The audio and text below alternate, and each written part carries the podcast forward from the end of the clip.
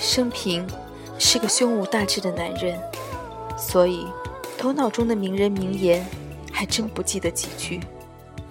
但是艺术大师徐悲鸿的“人不可有傲气，但不可无傲骨”这句话，被我深深铭记，并被我奉为人生必须遵循的信条之一。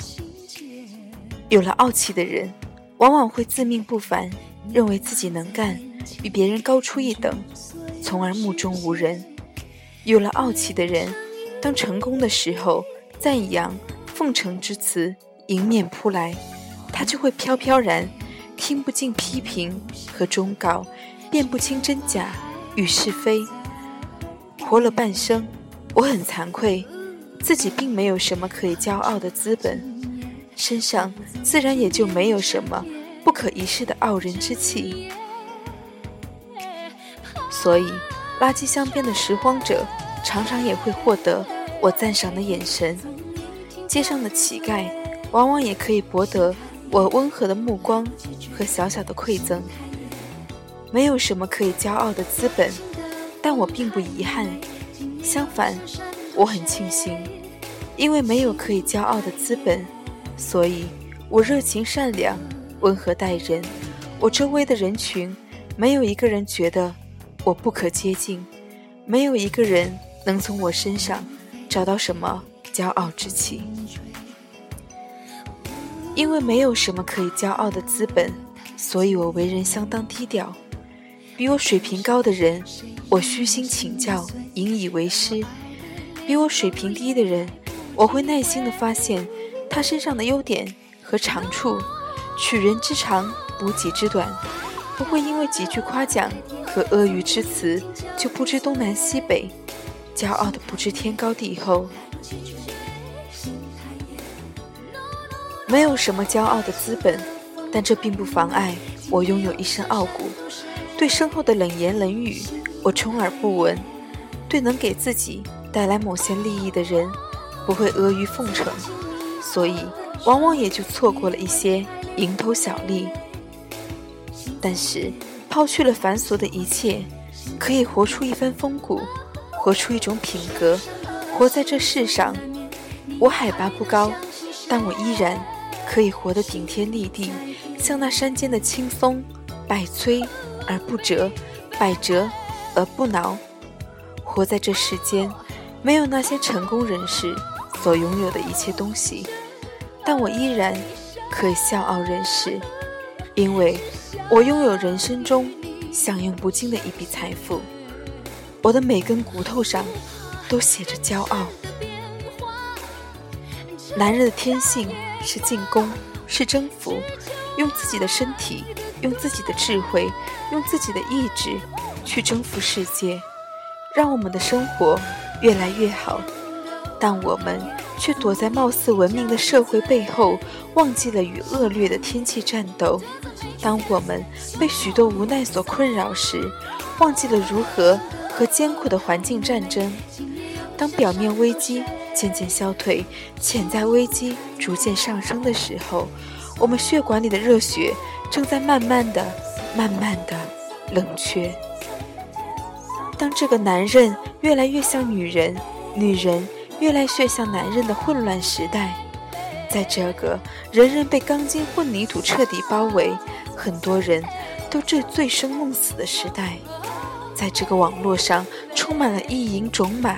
人人都喜欢幻想遇到什么奇人、什么奇书，给自己身体打上一个非凡的烙印。只要自己一招手，就可以美女左拥右抱，就可以金堆满地，而彻底忘记了努力、执着和忠诚，忘记了在男人身上还有热血，还应该有战斗激情的浮华时代。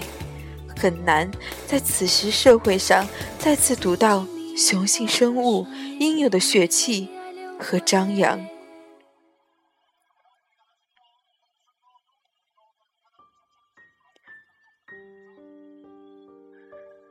在这个世界上，女人为了保护自己而开始努力用强悍来包装自己，他们让自己变得像男人一样好斗，一样坚强。无论再怎么高级。人类也是一种生物，雄性的天性就是战斗。男人最大的本能就是面对挑战，通过战胜一个又一个的对手，来展现自己的强大，来吸引异性的青睐。这就是生物之间的强存劣汰，自然进化的不二法则。当男人放弃了这种天性，开始像温驯的狗一样出现在女人面前时，挤出自以为是的优雅笑容时，挤出自以为是的绅士风度时，女人在无法言喻的失望中，也只有用自己的坚强起来的办法，来表达自己的失落和失望。最可怕的是，又有多少人能明白这些？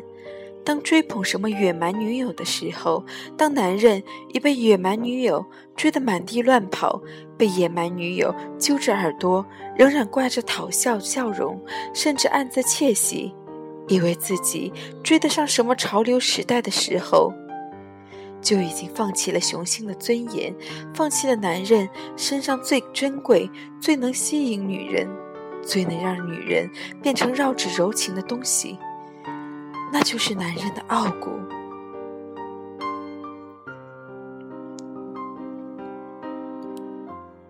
认真的男人，自信的男人，是最有魅力的。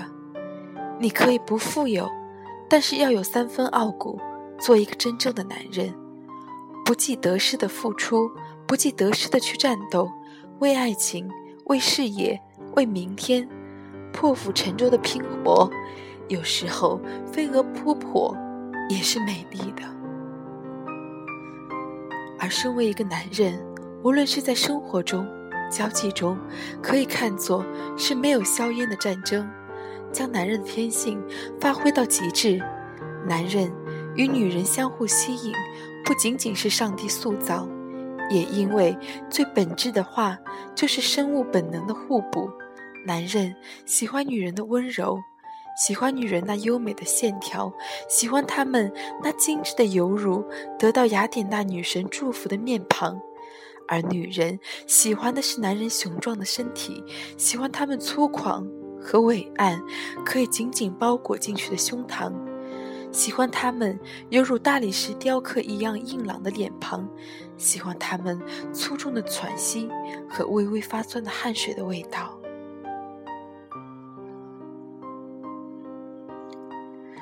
身为真正的男人，请握紧自己的拳头，对世界说：“我是男人，奋斗的男人，硬朗的男人，负责的男人，值得托付的男人，一个真正的男人。”孟子曰：“居天下之广屋，立天下之正位，行天下之大道。富贵不能淫，贫贱不能移，威武不能屈，此之谓。”大丈夫，男人们，很感谢你们听到这里，好好的为自己的爱情、亲情、事业、明天去奋斗吧。